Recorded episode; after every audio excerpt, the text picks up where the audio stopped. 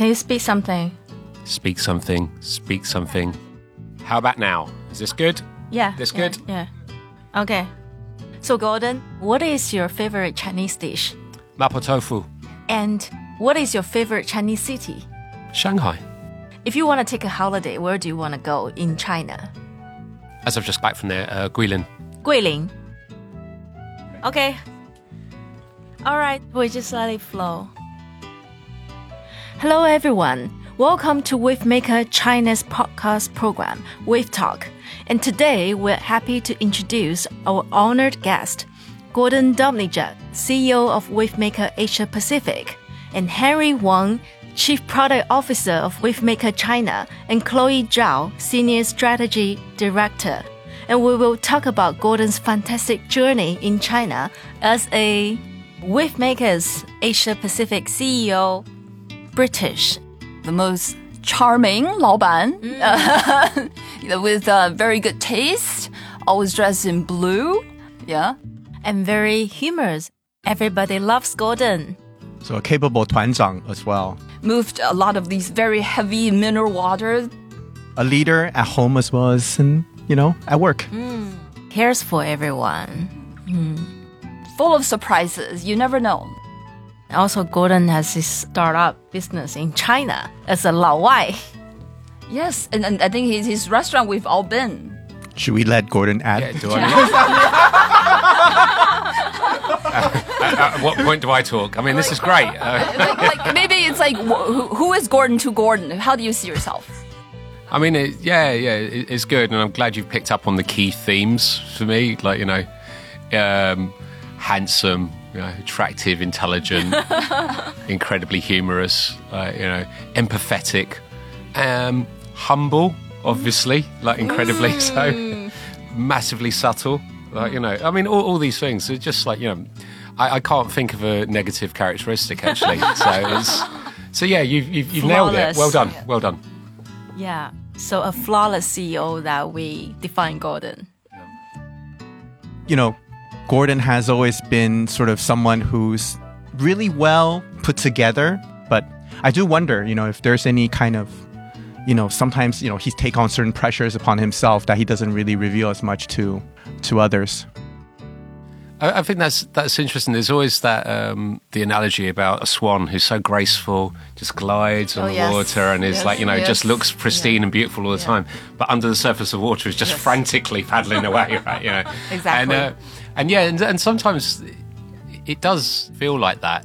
Uh, dress nicely, and have this outward persona, have to like you know keep standards very high, but internally it's chaos, and, sometimes that's the case, you know.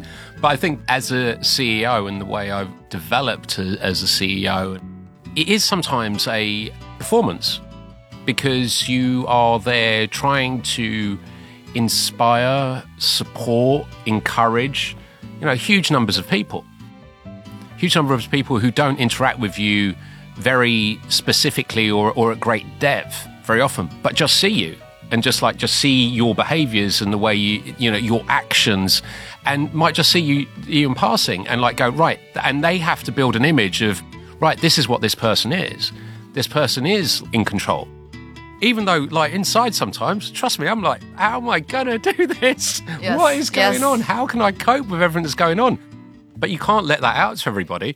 That's definitely part of it, part of being a leader as, as far as I see it, because your influence has to be much more than the people you directly talk to every day. Yeah. I mean, because for me, it's part of being a grown up's life that you just have to hold it together. And when Gordon mentioned about encouraging people, like kind of got me um, going down memory lane a little bit. When I first arrived the company and was my first kind of big presentation that we all have to go to another city. And then um, I was very nervous because it was really like I just got here, like I was it was my big first presentation. But then Gordon came up to me and then he looked me in the eye and he's like, "You know what? You got this. So just relax, just go and do it because I know you got it." Because for me, as like a new staff, the company, the CEO coming up to you and giving you those words of encouragement really means something. So to this day, I still remember. And thank you. Oh, that's very sweet. Oh, round of applause. Um, yeah, I, I, I feel, yeah. I I mean, it, it's interesting that, that I've, you know, that you two are here. I'm now looking at uh, Chloe and Henry uh, because this isn't being videoed. Uh, but, but like it- to a certain to a certain well not a certain degree. I did. I tricked both of you into coming to to, to MEC at the time. I still remember like interviewing Chloe. We were in a Starbucks Yes, like, you know yes, across the road. Yeah yeah yeah across, yeah and, Charmed, charmed both of us. I'm also yeah, trick and, and and I, I tricked Chloe completely into in, into, into coming, sold her the dream. But you know, uh, even more so with Henry because I like you know I, I made him move continents, like you know, Mm. ten thousand miles, like, you know, on, on a promise. And, like, he Which- loves China so much. I know, right? Wasn't wasn't I right all along? yeah, you're always right. um, I have interviewed a lot of people, you know, and I I still love to interview people because to me, I really need to feel the person, right? and I care less probably for capability and, and for achievements on CVs. Our jobs, let's be honest, eh, they're not the most difficult in the world. So what's important is the the attitude and what people will bring to the culture of an organization. That's far more important. And like and, and when I look at the, the people I brought in, I think most of the people with us have have also lived that same that you know that same philosophy. Now, I remember having conversations with Henry where very difficult to hire people into his team just because of the specificity. Yeah, that's a good word. Um, uh, uh, of what he was looking for and what, what capability was needed in his team. We're not looking for individual rock stars to shine so bright and leave everyone else in the shade. We need people to bring on other people. We need people who are going to be part of a team, who are going to collaborate and like raise up the, the floor for everybody. And to me, that's how we should be operating. That's what's made us, I, I think, as successful as we have been. I think that's a key contributor to like, yeah, our probably cultural distinctiveness. I do feel our culture is different. It's much more organic and much more, I would say, democratic than anywhere else. Now, sometimes that's that's problematic. let's be honest, because we do let everyone have a say. We are very egalitarian, I think, in our approach to everything. But you know, a- a- but as you grow, you need to you need to temper that a Yes. little bit. Yeah. But that's definitely been a key part to how we've grown, not just as a business, but all the people as well. And I think that's something to be incredibly proud of. Yeah, I can feel that. It's really putting people at the center is your philosophy of running business. Yeah. Hmm. So, uh, I quite like the way you describe your situation as one. So, behind the really glorious presence, how do you describe the real life behind that? I think the best way to describe it is, is trying to find a balance. And I think this is something that I've struggled with over time. Increasingly, people are struggling with what that balance looks like. You know, what's important in life. Work is invariably urgent, always. I mean, there is enough work for all of us to do until the rest of time True, yes, without sleeping. yes. We could fill our days with work, no question. Like you know, and, and forever, right? Mm. And you know, I still have my moments where I struggle because people do get overwhelmed, Uh, and mm. that's invariably the case, whatever walk of life you're in now. You know, there's so much stuff going on in life, mm. in work, everything else, and, and sometimes all you need is the tiniest little trigger, and suddenly the whole world caves in on you. yes. Is it just China or everywhere in the world is like that now? I really see that everywhere. I think, you know, mm. loads of people ask me about great resignations, talent crunches, and th- those are really huge topics. Mm. And they're huge topics everywhere for everybody. Mm. You look in other countries around the world food prices, fuel prices, inflation, foreign exchange issues, just these things are impacting people's daily lives. The UK, there's like inflation of 22%. You know, no one's getting 22% pay rises, Right, right? yeah. All around the world in like what you would describe historically as first world developed countries. And people are talking about basically, Yeah. like, you know, what am I going to do? Am I, am, am I going to feed myself or am I going to heat myself? Mm. To me, that's a much more fundamental problem than like, you know, this is missing or that's not right. You know, the prioritization of family, the prioritization of like how you live your life to be more fulfilling. It shouldn't be a case of struggle. I mean, like, I'm going to get into a really sort of like philosophical thing now about like you know, there are ample resources in the world that billions of people should not be struggling, right? But that's my feeling about it. And so if people are like making their judgment, say, you know what, I want to work differently. You know, I can't afford childcare every day, so therefore, you know, I have to work two days, three days a week at home. Everyone should be allowed that mm. flexibility and that ability to do that. So, Gordon, I think uh, a lot of us have a lot of understanding of your work philosophy, but I think also we're also very curious about your past experiences, even before China. So let us understand a little bit of sort of where you came from, who you were before, before the man became who he is today.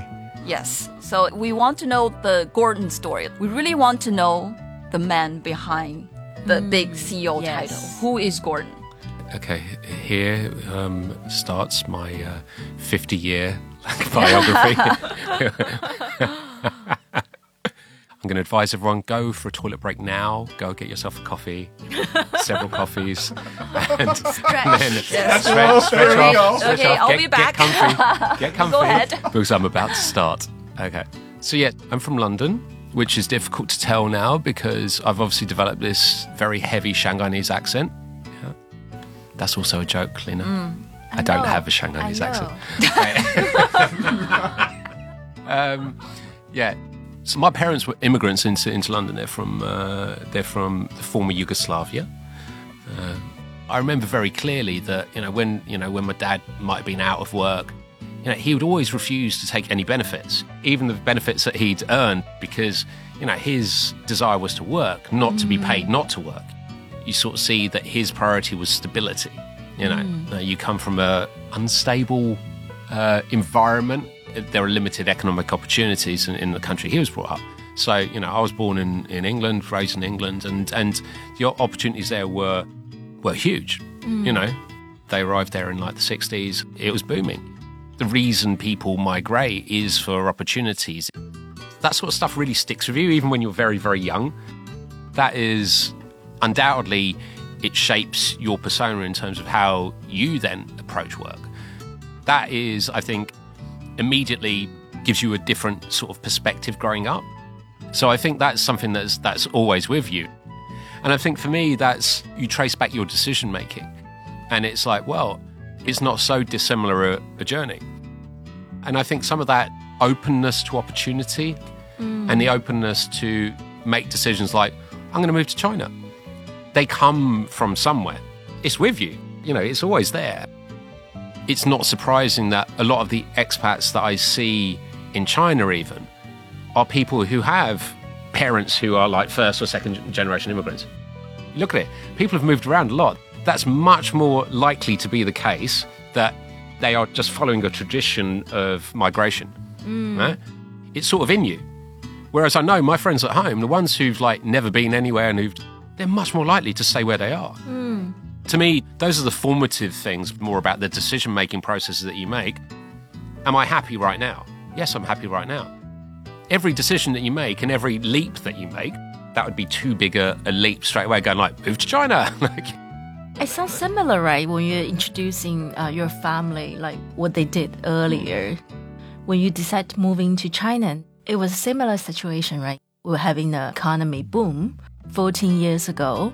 That was 2008. 2008. So just oh, so that was got- Olympics. Exactly. So, like, you know, so Ah. this is one of the things that people ask. It's like, if, if if you ask then, like, why, you know, I can give you the philosophical whole history Mm. answer, you know, like, you know, of every decision that I made has led to this sort of decision. Mm, right. But the actual trigger, and like, you know, the last click, right? You know, Attribution now. attribution modeling, going backwards, working backwards, last click. Right. So I was in an independent agency in London doing much more comms work. I was headhunted to come to China. Yeah, it was actually for Mindshare to work on Unilever. If you remember, like 2008, the Olympics was a really massive thing. I mean, Right, like, I don't yeah. think anyone can really underestimate how massive a thing the Yeah. Beijing Olympics was, Yes. right? Yeah. it sort of felt like this was the statement like going, we are open for business. You know, we are open mm. and we are ready for world business. So when I landed in Shanghai and you take the drive in and it feels like the future. And I can't really articulate it better than that because everywhere you went, everybody sort of was in a, in a hurry to do mm. something fast, you know, that the mm. future's going to look like this. We can all succeed. One of the like totally interesting things for me, especially coming from a rigid societal structure, you sort of felt like everybody in China, everyone you met, everyone thought they were going to get rich. Mm. Everyone thought that, like, you know, that I am like one generation away from being a millionaire. One generation And how away. did you feel that in the very beginning? How did you see that? everyone has uh, hope. You know, the economy was booming, you know, exports were booming. And I think for me, that's probably looking at it now, how I define what the future looks like because everyone thought they were part of it.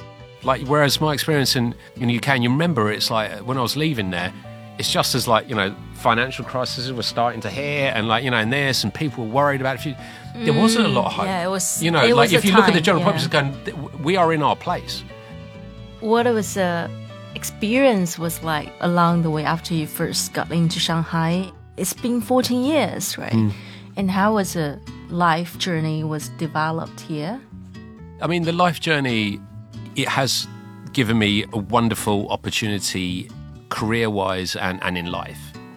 I am immensely grateful for the opportunities that I've had here, know, in life and in work, and, and also being able to see the world from a different perspective. This has given me, in, in terms of really seeing a different world, really understanding like different culture and being exposed to things and having experiences and the amount of people who I've met who have influenced me or supported me or guided me through this journey. And loads of them, like, I wouldn't say even know that they have. Because some of these people have been with me and around me for many, many years.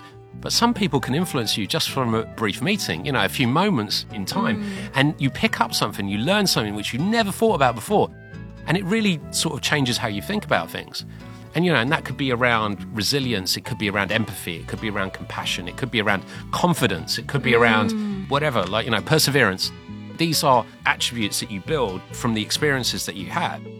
And here, the variety of experiences, the thousands of people who have touched your life as you go through, that sort of sticks with me. That's what I'm truly grateful for. It's um, it's been tough. It's been rewarding. It's been emotional. Uh, you know, met my wife here. Like, had our children here. It's just such a incredible experience. It's quite interesting during um, lockdown in Shanghai. Lots of people found it really, really hard. You know, and I was group buy king of our compound. That's fantastic. But it feels like, wow, here are these chapters of my life It's push and pull, right? yeah, it's funny when I um, when I used to go back to to London in the early early years, and so you go back, and then like you know you'd meet your mates in the pub, and you're like going, "So what have you been up to?" And like going, "Well." Same as when I last saw you, and like and going, well, I've done this and I've done this and I've done this and like you know, and, uh, and I think about this differently and like, yeah. and everyone else like, that's that's great, Gordon. Like you know, we just do the same thing and like going, and going, um, and it, it's funny as the time went on, you'd sort of go, um, and as as people get older, obviously as well, you'd see the same group of mates in the pub going, ah, "What you been up to since last time?" And going like, "Well, none of us actually seen each other since last time you were here," Like, and it's all like.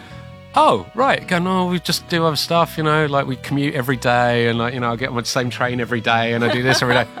But for me, it's everything I do feels like I'm doing something different every day, and that is something which is incredibly inspiring and incredibly energizing, I think. One of the things you were talking about earlier, like how do you maintain that energy? It's not me that maintains it, it's the environment I'm in that maintains it. Here has been fantastic for the last 14 years in, in giving me something new and giving me energy. And like, you know, and, and I think that's, you know, eh, whatever I do in the future will be on the basis of I'm making a decision that will continue my learning, continue my growth. You know, and any move I make now is like going, wow, I've been in China for like 14 years. I mean, I remember like, you know, there, there was a stage and I was back in London and I went to see like the global CEO and I said like, have you got any roles for me here? I think I might, might need to come back. Like the CEO at the time just said, uh, well, Gordon, you're, you're our China guy. I mean, like, you know, and, that, and that was like, you know, 10 years ago, right? So, I mean, it was, yeah, it's, it was a long time ago. And why But, is you know, that? Why they see you as a China guy? You probably don't see this But China is a difficult place to do business. It's a difficult place to understand from outside. Hmm. Um, there's not a meeting where I don't say, no, China's different. It's a joke, and it's a long running joke because all of us who are here as expats, you have to explain. People do not understand China. They will never hmm. understand China. Still. Still to this day. Oh, Oh, come on. Yeah. Oh, please. It's like, you know, this is a terrifying black hole to nearly hmm. everybody.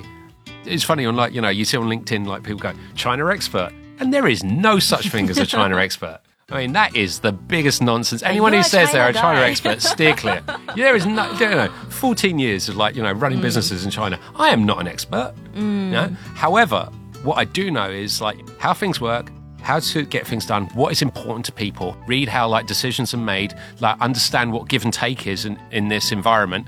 And understand, like, you know, what value adds are to the people who work with you, the people who work for you, the clients you work for, the organizational structures you're within, you know, the governmental structures you have to deal with. That, It's very that is- complicated, it's yeah. incredibly complicated and much more complicated than anywhere else. Then you overlay the fact that platforms, like, you know, the ways where everything is completely different, right? Completely different. Everyone is developing their own ecosystems, right? You have to cope with every single change every day. And increasingly those systems are complex and sometimes alien. Even our internal organizational structures, completely different. I have to explain that all the time. It's not people's fault that they don't understand, because here it is incredibly detail orientated and it's full of like contradictions. It's one of the most developed digital ecosystems in the world. At the same time, everything's still done on bits of paper. Yeah. And if you don't understand, like, well, why does that happen like that? Going right. Yeah. Would you say you've become a bridge between the East and the West? Look, I do feel an obligation to explain, maybe sometimes I over explain, both in terms of like the cultural nuances of the country, mm. but also how business is done. Mm. So I do feel like I explain a lot. Even like, you know, you look at my LinkedIn, there's a lot of stuff there which isn't directly work related, but it is because it's about how people Yes. how people think Yes. in China. Mm. If you don't understand how people think, you can't do business here. This is all intertwined. Culturally, socially, geographically, politically, all of it is intertwined. It's just so different here in terms of why you can explain why decisions are made here, or I can see hmm. clearly why decisions are made here. You know, decisions are made with different hmm. factors in play and always will be. And unless you understand that, this is why there are so many difficulties now in how countries understand each other.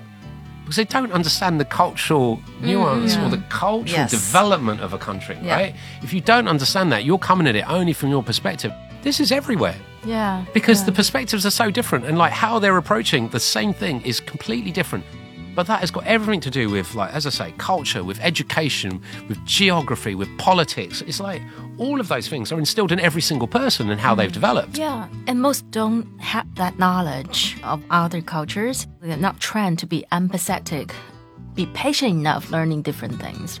exactly So, I'm curious, what would be the common challenges or interesting situations for Lao Wai living here or working here? Uh, for me, it's uh, really just choices, making choices because there's so many like there's so many apps for doing the same thing. you know, initially I was like, wow, there's like I don't know, like there's just you know it, I I think we're back sort of six seven years ago. It's sort of like you kind of have one to two you know kind of apps for doing one thing in the West at most, and you know generally things kind of get monopolized in some ways. But but in China, it's like wow, you can choose between five or six, and initially that's really overwhelming for me. So that's yeah that, that that was that was kind of a little bit shocking for me but but but very soon I realized you know there's no perfect choice just kind of go with one and Yeah. then see how Yes. it goes and Yeah. Yeah. So even Gordon, so capable of coping with change. Yeah. what would be your challenging moments like living and working here? Um, i would say the one that comes into my mind most is often the, the first answer you'd get all the time was no Oh, like you know like what? Like it could be anything. It could be just going to a bank. Any interaction with anybody in any walk of life. It's funny considering what we've said about how fast everyone wants to get forward. People also only want to do what they want to do, and anything that's that was a little bit like, oh, here's a Laowai, like you know, he's ordering a coffee, but he's ordering it his way. Just, Trouble. just, just point at the thing and just order, just point and that, and I can give you that. And I go, yeah, but I don't want it. with-" No, like yeah, and you realise that like the no's don't actually mean no. They just oh. mean I really, really, I don't want to do that. The attitude, right? Yeah, yeah. 外 But I think this is true all the time as well. And you realise that China is not very black and white. It's oh. very grey. Yeah. On everything. And all the rules and regulations that are here, nothing is super rigid. Yeah? There is a flexibility to everything. From a work perspective, someone would show you some work and go, well, why don't you do it like this? And you go, no, can't do it like that. Go, why, why can't you do it like that? Go, because we do it like this. Going like, very stick to what they used and then I'd do, say, right? but it would be quicker and better if you did it like this. Going, yeah, it would, but we do it like this. And I'm like, wow, that's like you know, and that's an insight.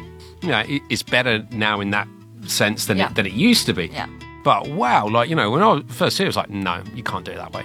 Like, and, and, Yeah. and you literally you'd say, why not? And the answer would be because that's not the way it's been done. That can be, as I say, in a coffee shop. No, because no one's ever done that before. No one's ever mm. ordered a coffee like that before. So, mm. And you do have a very specific coffee. oh no, no, this is true. right? This is true. It's like you know, it, it, it's it, yeah. I, I understand that that's quite awkward and like you know, but yeah, but but you know that the answer isn't no. Like, you know, and it, and this is a genuine conversation, and I was like, wow, That's well, actually, this is this is really interesting to me. And I saw Harry Hmm. nodding his head. nodding my head because a lot of it sort of make a lot of sense in terms of also my own observations generally it's still you see that a lot i think people say no it's a strength of kind of working here or this market but also it's potentially also a weakness you can look at it both sides the mm. efficiency of things means mm. they do things a very kind of quick sort of like i can you know churn it out really quickly this mm. way that will get you the, the, the immediate short term kind of gains, right? But I do see that that has changed over the years that I'm here. Uh, but yeah, again, I think it's that the speed of the market. You're really asking for people to deliver really quickly, immediately, the low hanging fruit. Yeah, it's very interesting insight to me too. People are used to stick to certain rules, right? Whether it's written on paper or it's hidden rules that we call 潜规则, that people follow the same way of working again and again. Well, for me, it is also to adapt to the level of complexities that is kind of the norm uh, in China. Uh, because there's al- always so many layers and meanings to, to everything. I guess I do feel that like following the rules, recipes, formulas of success. It does give people the sense of security and Yes. they feel that they are efficiently following something they can repeat again and again to achieve the maximal achievement, right?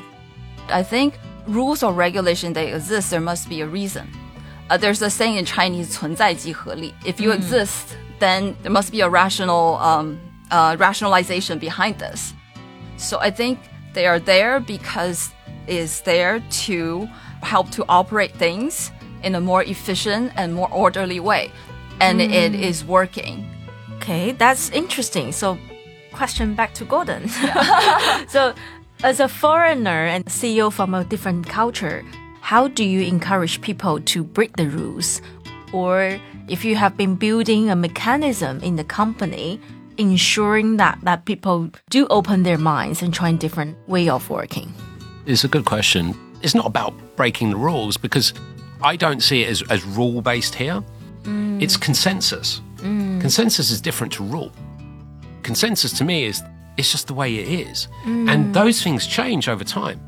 But like all evolution, you do not notice when you are part of evolution, you do not notice that this is happening. But your approach to certain things has changed. Like, you know, in the last 14 years, the way people in, in China, and the way they approach things has changed. It's adapted. Mm. I was actually looking this morning, like, what's happened in this country, like, you know, since 2008. In 2008, 3% of the Chinese population were middle class. Now it's mm. 51%. Yeah. That's 14 years. It's gone from 3 to 51%. Like, you know, 20% internet penetration in, in 2008 to 80% now. This, this is the best one. In 2008, there were 23 miles of high speed rail track in China. Mm, mm, mm. You know how much there is now? 25,000 miles. Wow. A hundred times. It's More like- than a hundred times, yeah. right, how does this not change behavior and ways of approaching things? Of course it does. It's in your everyday life. Because these changes have, have been made. This isn't like, you know, just all top down that this has happened, right? This is organic change. That is totally organic. Like, you know, the innovation in this country in communications is not because they're doing something, you know, innovative. It's because people are organically using things in innovative ways. Yeah? So that, that to me is a massive, massive difference. That's mm. completely organic. And mm. those circumstances cannot be replicated anywhere else in the world because you do not have that. You have a ubiquity of like platforms and design and ways mm. of working which are absolutely fixed in like the Western world and mm. everywhere else, by the way. Yeah. And then you've got here. Someone has to do this. Someone has to try it. And then it becomes complete cultural norm, right? Yeah. And it's completely Yeah. normal. And that's not because some rule was made. It's because of the organic construct of what is happening within the infrastructure of of the country. That is completely organic. Can you share some examples of your observation, like around just what you're saying, the speed of people adapting the change, being in an organic environment? when you see in the West, you know, they've been mm. talking about there's going to be sort of high speed rail, but perhaps between San Francisco to LA for mm. like ages. And I'm sure in London, you know, like in UK, same thing. It's it's something even as simple as that. You see it taking so long, or it, it get kind of bogged down by you know various parties debating whether this is good or bad. But I, I feel like in China, people are in the moment. They want to get things done when there's a decisions made, full speed ahead. And when that happens, mm. be it it's perfect choice or not, a change has happened. And because the change has happened, then people here are very opportunistic and mm. very, you know, I think will take advantage of whatever that's available and fill it in immediately. And and because of that, the evolution of China is is rapid in that sense. And you know, you know, 14 years ago to now is such a big difference. But you can't say the same about everywhere, every major city in the world. Uh, 25 years ago, they started a debate about building another runway at Heathrow Airport. Okay. They are still debating that. Yeah. It's still like, you know, it's still in progress. Like, you know, and there's like, you know, 25 years later. In that time, China have built 500 international airports, right? That's this a good isn't one. like for like, but these are facts, right? So Yeah. things can happen because they are part of progress, right? So, Gordon, would you tell us a little bit about the different positions that you've held since you arrived in China and some of the key moments and achievements that you've had over these 14 years? I would love to do that, Chloe. Thank, you for the question. Um, I'm going to do it in a very Chinese chronological order so no one gets confused. Okay? Brilliant. Good. Uh, yeah, so when I landed in the future in like uh, September 2008, I started at Mindshare initially to run clients. There's little to achieve when you first arrive other than, you know, surviving that initial thing. I arrived like at the same time as quite a few other expats, of which I don't think any lasted more than a year in that time, the biggest achievement is like, right, I've landed, I've survived, become very resilient to things. I got arrested pretty much in my first couple of weeks because issued me the wrong visa. So I went to a police station to get the chop, and they said like, "You're illegal here because this is the wrong visa." So like, you know, came back said, I um, like, got back to you again. I've been arrested and like all of this, and like, you know, You survived. yeah, yeah. So, so stuff like that, which might phase people, then you sort of like hit your rhythm in terms of how you actually add value. It's like, you know, we used to do like, uh, oh, this is China and like the world global, you know, uh, media and economy stakes. It's like, you know, it was like the number eight or nine advertising market in the world. You know, considering it was like the most populous country, it was a tiny industry. And so you're sort of there going, right, well, I can actually do a lot more here. So you end up doing a lot of different jobs. And I think that was, it's like that gives me the grounding to do everything else. Yeah. I am pretty hands on in things. I do want to know how things work. I do want to know why it works in the way that it works. I do want to, you know, and, and like, and I want to know what people are doing. And to me, that was the, the discovery phase. That to me was probably the biggest achievement there because, like, the acclimatization to a culture, a way of working, you know, just an mm. environment which is completely alien, and it is completely alien. That to me is like biggest thing. Then getting up to um, of it. My last role in Mindshare was running a L'Oreal business, like the WPP L'Oreal business out of Mindshare. I desperately wanted to do it because I thought it was the right thing to do because I really thought I'd learn something from doing it. The culture of L'Oreal, nothing's ever good enough, right? You know, and I was like, going, man, these guys are serious about, like, you know, and this is serious money. That suddenly catapulted me into a level of seriousness around how businesses were seeing China. Yeah, you know how serious a China business is. That was giant spender, right? Yeah, yeah, yeah, uh-huh. exactly. And so you just and you had no concept of like actually the impact of that on the rest of the world and how important China was to the rest of the world. And that was a mm. real, I'd say, turning point to me. And I had a mm. lot of ups and downs in, in that business because I still wanted to approach it with my sort of way of, you know, provoking and like, you know, being awkward, mm. doing things my way. And then you suddenly realize actually in big business, it's really hard to do things your own way, you know? And like you need to strike a balance. And that was, that was a massive, massive learning for me and a massive turning point for me as well. It's a tough environment, and that's but that's fine. Like you know, no one challenges you like that, but you only learn through challenge. Mm. Like you know, you only grow through challenge. And I look at it, even like the really low points, like of me doing that, and like you know, there were some. It's like going, I wouldn't change any one of those either. But to me, that's what builds character. And like going, right, I get that now, and I get why that happened. Because then from then, like jump to MediaCom to do a CSO role. Uh, the company was at a turning point, I think. It was just very different. Um, we really were trying to build a new, a new operating model before they were called operating models. I took a big role in that. I look at it, I really think I modernized the, the sort of business there. We did a, uh, a talent initiatives, and this is like really one of the proudest things, that achievements I can look at. We basically sent out a like all staff MediaCom globally, like going MediaCom China is looking for people, Oh, you know. So so you started tricking people. yeah, yeah. to Oh, I, China I, back well before, like, so I was already, I was already an expert. very well about. yeah, yeah, yeah. I was an expert at tricking people into coming to China. So, like, you know, so that, that's where I, like, you know, learned that skill. Um, but yeah, that's a really massive achievement because, like, now I look at these people and all of these people are doing exceptionally well wherever they are. It is because that you know, invariably because they've had that experience here, and like you know, they've learned something. However long they stayed, they like they learned something here. They learned something about themselves. You know, whether that's you know the ones who are, um, I was going to say, some of them are like you know chief strategy officers, like sitting in London offices. Other ones of them are sitting under waterfalls in Rio de Janeiro, as I saw from Iluk's like uh, Instagram feed this week. Like going like, right, but you know they have, you know they have a sense of adventure and a sense of like you know drive, mm-hmm, which is mm-hmm. very different now, and I'm really proud of that. You know, as I say, those those experiences that build, you know, compassion, empathy, understanding, mm-hmm. resilience, perseverance, like you know, those are the things that are formative in this. It was a very established culture, I think, MediaCom, with a very defined personality. You know, whereas with with Mindshare, it was a little bit more organizational, structural, understanding business, understanding, you know, and like that, that to me was how, you know, the things that I really took and like, you know, the cultural understanding of how to get things done, that was really formatted in like, in, in that sort of discovery phase in Mindshare. That provided a lot of learning. I take all of those elements then into MEC and into what that was. And that definitely shaped how I looked at what a business should be. Like every step you've taken have paved the way to MEC CEO China.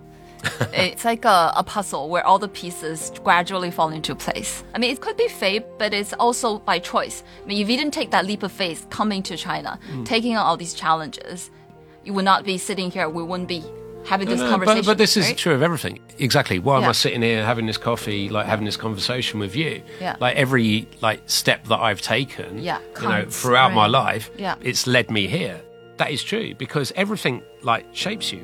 Every experience, every interaction that you have, you know, however big or small, has an imprint on you, Yeah. right? Mm. Yeah. And that leads you to this. Yes. Okay, so a lot of people may not know MEC Maxus anymore.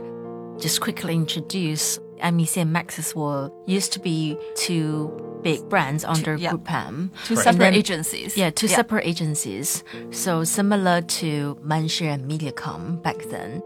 And in the year of 2017, Gordon merged the two agencies in China together into Wavemaker. So Gordon, can you also share some of the key milestone in your life? Yeah. When I talk about the opportunities me being in China has given me, I mean, that's one of the hmm. monumental ones. I mean, how many people, like, you know, get to like merge companies? And it's, it was a massive, massive learning experience as well around how you balance people, big business, culture, and just manage the fallout, manage the expectation with very little help. In honesty, like, you know, you just got to do it. There's no instruction manuals. Merge these two companies with these two cultures in this environment. So it's like, to me, it's like, it's totally unique. As you remember, like, you know, the, the global CEO phoned me. I was on holiday in Hawaii, actually. there's, there's like, you know, unnecessary extra detail. But yeah, I was on holiday in Hawaii and like, you know, and um, got phoned up and going, right, um, we're merging companies. Uh, you're going to lead uh, China and actually Greater China because we've got no one leading it in Hong Kong and Taiwan, so you're leading all of that as well. Uh, and um, yeah, we haven't got a name yet, uh, so we're going to be called Newco until like we have a name. and and and yeah, yeah, yeah, yeah. So like you know, don't don't worry about it. All good. Uh, enjoy the rest of your holiday. And That easy. yeah, I was like, right, cool. Like, you know, and like, you know, you've got a million questions in your head and you're just like going, and all I could say was, okay, uh, thanks. And like, you know, and that was it. And I remember like going back, like going, "Ah, what was that call about? And my wife said to me, it's like going, well, the company we're at, it's not a company anymore. We're going to merge with another company and, and then I've got to do this. She goes, oh, is that good? I'm going, I don't, I, I don't know. Right? You know, is the answer, right? I mean, I, I don't know. maybe The Maybe. biggest merger in the history for Group M, right? Yeah. So it was. So anyway, that was a. Yeah. So, so to me, that was you know really interesting. And uh, we launched the company on um, December 3rd. Yeah December third, twenty seventeen. Yeah. So and I was that that phone call was like end of June in Mm. twenty seventeen. And you pretty much have like five months. Yeah. To get it all set up. What a six months of your life, right? We all witnessed the whole journey. yeah. Yeah, you were all there as well. Yeah. So yeah, that was no. you know, What is the incredible. most tough things that you experienced? For me, it's always around the people. You know, again, goes back to my work philosophy, I would say. I want people to come to work and have fun. Look, I want people to have fun, not because this is some sort of like CEO cliche. It's not that. And so for me, the most difficult thing always is is trying to walk that line who sees what these decisions made by corporate businesses, what effect they have on people. But so for me, the difficult years, you know, we're in business world, and that business world is brutal, yeah. And bottom line is, they don't care about people. Hard as it is to take, you know, you know, like I, I have never sat in an office. I've never sat like in a management team. I've never sat anywhere. I sit in the middle of the agency so I can see everything that goes on and see everything that happens, right? With people who are actually doing work. Yeah. The real work. You know, the people who are on the front line every day. That facade of like being like, hey, look at me, handsome and cool and like, you know, intelligent and just swanning around the office, just trying to motivate and like make sure everyone's all right. Yeah? Mm. But inside, I'm going like, people aren't all right. And I know that, you know, but I don't need to show them that, that I know that everyone is not all right. Bad things could be around the corner for mm. anybody through no fault of our own. And to me, the, you know, it's like, right, how do I best balance that? What do I need to do to minimize the impact on, on people? And that is 100% the most important thing I do. And like, you know, but 100% the most difficult thing that I do. Yeah, I do remember that Gordon was sitting pretty much every meeting that you can with people like working together from the two agencies. That's not easy. And did you really understand what they're talking about? No, for me, it's, it's not possible. Like, you know, I might not understand everything, but I care. You care, And this is important. So this is why I'm here. Hmm. And I can see, right, wow, this is brilliant. I know that I've got brilliant people. That's my role in those meetings. And this is why I sit amongst people. You never see, like, you know, how people behave with each other, how they talk to each other, who brings positive energy, where are problems, tensions, where are they arising, how can I actually fix those? And that has got nothing to do with language. Absolutely zero to do with language. It's got everything to do with how people interact and how people behave. You have to see that and you have to see the interactions to understand where those problems lie. My job is to weed that out. Mm. That's got nothing to do with understanding the exact words that are spoken in any language or any culture. It's to do with how people behave towards each other. Mm. I did remember very small detail, but very important. So during the merger, Gordon was the CEO of MEC, and pretty much in China, we were acquiring Maxus into the same family and becoming a Wavemaker. So I did notice, like, whenever Gordon sent out newsletter, and Gordon always put Maxus first. That is representing Gordon really cares how people from Maxus would feel going through the merger. So in my newsletter, I copy the same way. But, but in the same way, you know, like my emails, it would always be Chinese first. Mm, It'd always yeah. be Chinese first. And like, you know, mm. and then there'd be an English translation afterwards. That's like, you know, because that's the right thing to do.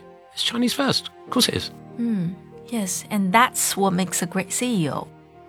Ah. Like a father of the company, right? particularly with Wavemaker, it's, it does, you know, I've said that to you before. It's sort of like we're there when it's born, right? You know, so Yeah. it is different, right? It's not like you're going into a company with 200 years history. I was there before you had a name. So it is like, It's it like is your like childbirth. It is like it childbirth. is your Going like. I remember when you were just Newco, like, you know, and, and now look at you. Look at how you've grown. Like, you know, so you can't help but feel paternal or maternal towards mm. that because you created it essentially. All of the culture and the way the behavior now is because we've designed it that way. Or the influences that we've put on it.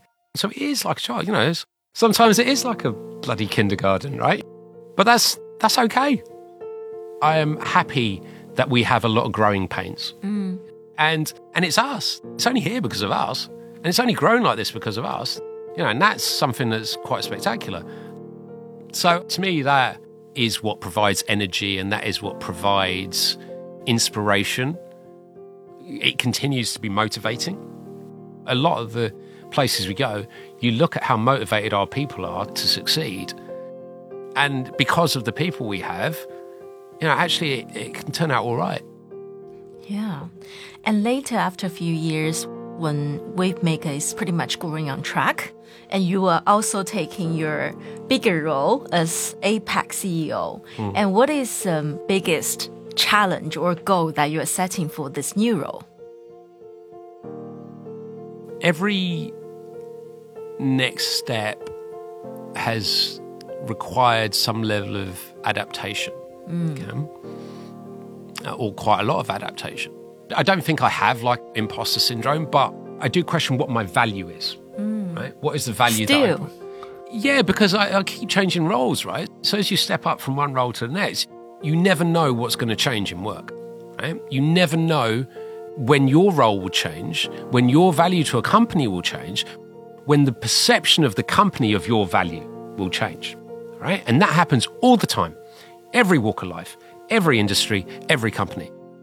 Being a CEO of 120 people is very different to being a CEO of 3,000 people, mm. right? True.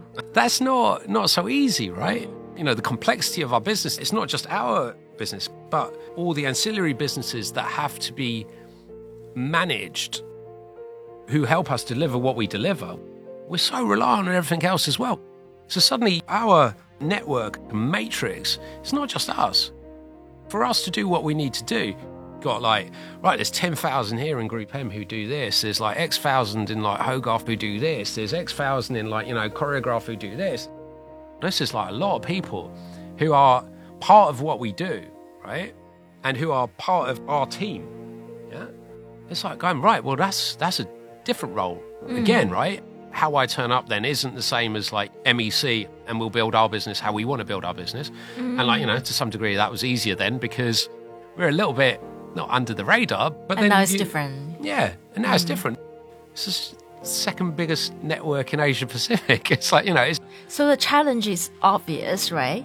And then what makes you the most excited about this new role? the fact that it keeps changing and expanding and it keeps um, offering new opportunities to learn. As the world has changed in these in these last few years, how we operate as a business, as a region, also changes. Mm. So suddenly you have a perspective of what successful business looks like in this region, you know, in mm. individual markets. And then what do I actually add as a regional CEO into the individual markets, which are all grown in different ways. You know, our, mm. our businesses are grown in different ways across, and, and again, this is like what makes us, I think, exceptionally strong and much more resilient than probably other agencies because our businesses in individual markets, it's completely focused on that market. You know, like China, we're a fantastic China business mm. that is part of an exceptional Asia Pacific network. But it's a China business that makes that. Our India business is fantastic, but in a very different way to China. Mm. The clients are different. The approach is different. The strategy is different because it has to be right for clients in India yeah, to deliver exceptional results for our clients in India. Mm. Right? So the way we set up, the way we structure, the sort of like capability and skill sets of the people we have in the organization, even if they've got the same title, they are doing completely different jobs. Mm. Yeah? Because the requirements are different. The mm. training is different. How you develop is different. You know, what mm. your expected outputs are and deliverables are are different. And that is true of every single market across Asia Pacific. Everything is like nuance. Everything is driven, like, you know, going back to the history, the culture, the educational system, the political systems, geography of the country. So if you ask me, I still have people in, in global roles like going, how does this land in Asia, Gordon? And I'm going, well, Asia. yeah. going, uh, which part of it? Like, you know, because it isn't homogenous. You know, we cannot treat it like that. I don't treat it like that. i Going, right, what is my value add in the Philippines? What is my value add in Thailand? What is my value add in India? And they are different roles that I play everywhere. Because they are different roles and I can add value in different ways, what can I give them that is like, wow, this is something that's actually helpful and useful to me? So, would you say your um, managing style varies from region to region? For example, the Gordon we know here in China is different from the Gordon they know in India. Different hats. Yeah, yeah, I, I, I have lots of hats. Yeah, but you know, it's still me. I don't, I don't disguise who I am. I'm still, you know, handsome and funny and like, you know, charming, and articulate, brilliant, intelligent, brilliant, like you know, compassionate, Yes. humble. So, so all of those things. Yeah, Yeah, yeah. I'm still that, but to start like an understanding it, like because I understand what's important Yeah. to, to them.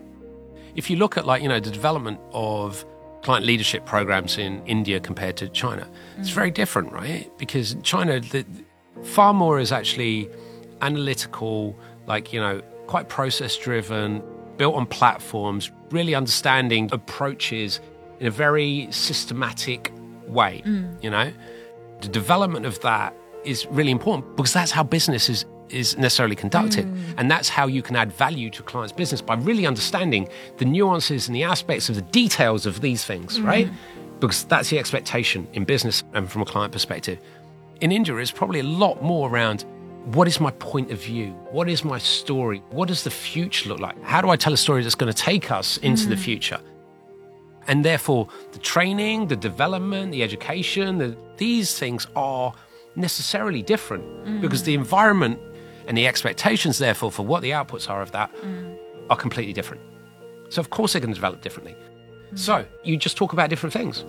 You know, you see, this is like a, a value exchange in, in business and with the people we work with, but this is like you know how we interact with people to get something, you know, our life experiences. Okay. If you look forward, how do you see yourself in the future plan? Like three years, five years? I don't make plans. I don't have plans. I, you know, I, mm. certainly not career plans. Every one of these decisions I've made were unscripted, unplanned. Okay? Moving to China, no plan. There was no plan. There was a loose, like, you know, this sounds interesting to me now, and this is what I should be doing because it feels right to me. You know, I, I do a lot on intuition rather than plan, and that to me is is still how I operate. None of this is planned or scripted it's a natural step to me based on where I am now. You know, these things come up. You work in life, you live your life, opportunities arise. Yeah? You've just got to be smart enough to see those opportunities are there. It's like going, actually, it's just here in front of me. Why wouldn't I just do it? What could possibly go wrong? And that to me, when an mm. opportunity arises, once it's in my head, I can't like then not do it. Mm. Yeah? It's nice to have a vision as to like what we should be aiming for, you know. But to me, planning ahead and going like, what does like my five year project here look like? I don't have one. That's like, you know, there's no more of a grand plan than that.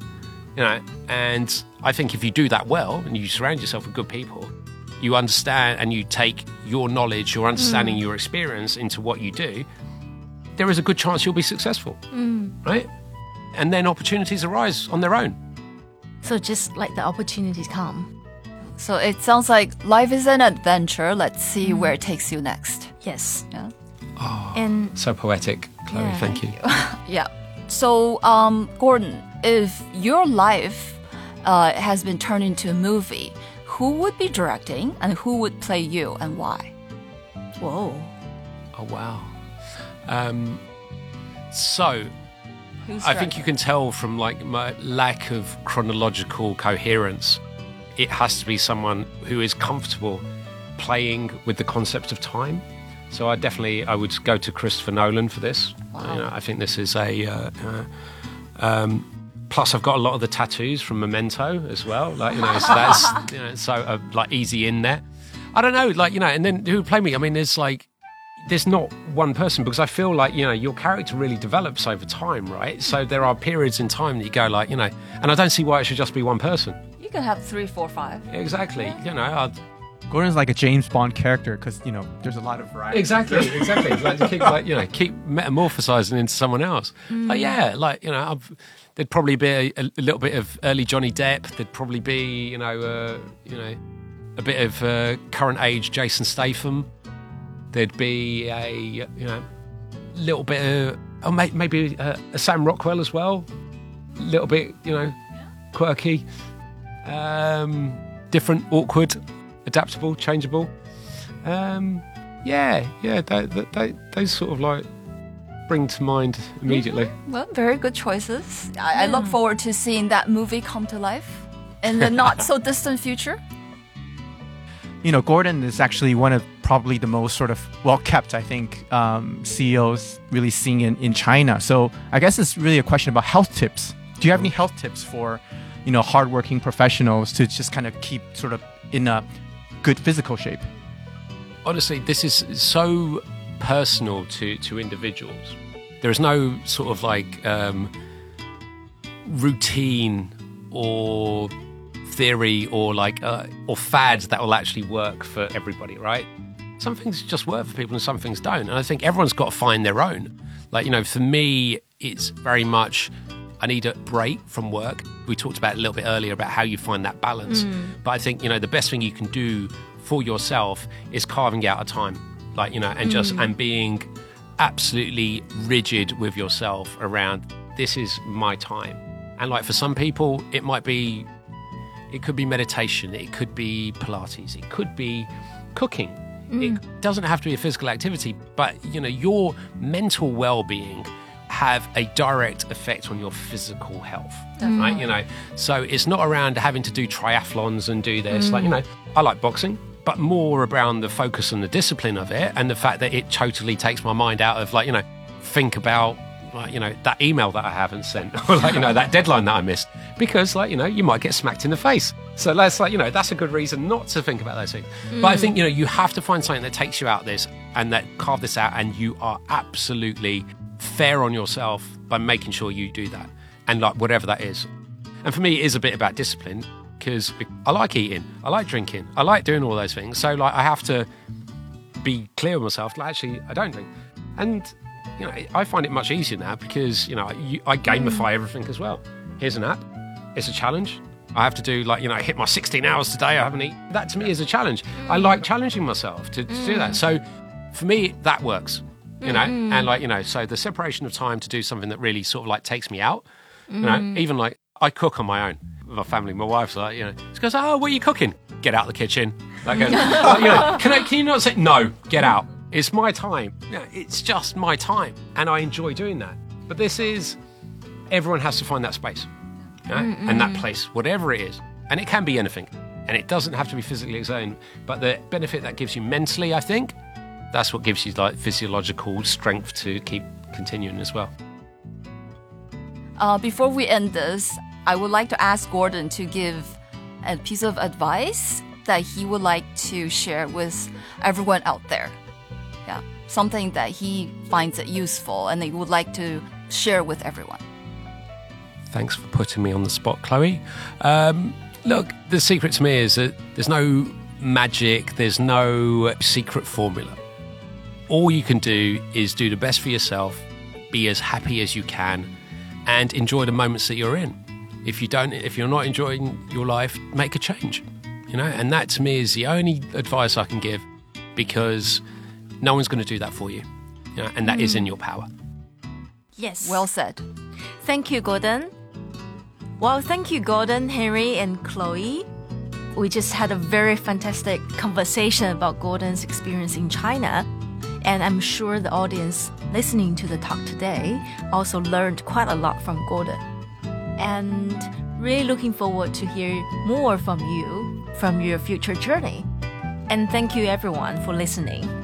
Okay, I'll see you next time. Bye bye. Bye bye. Thank you. Thank you.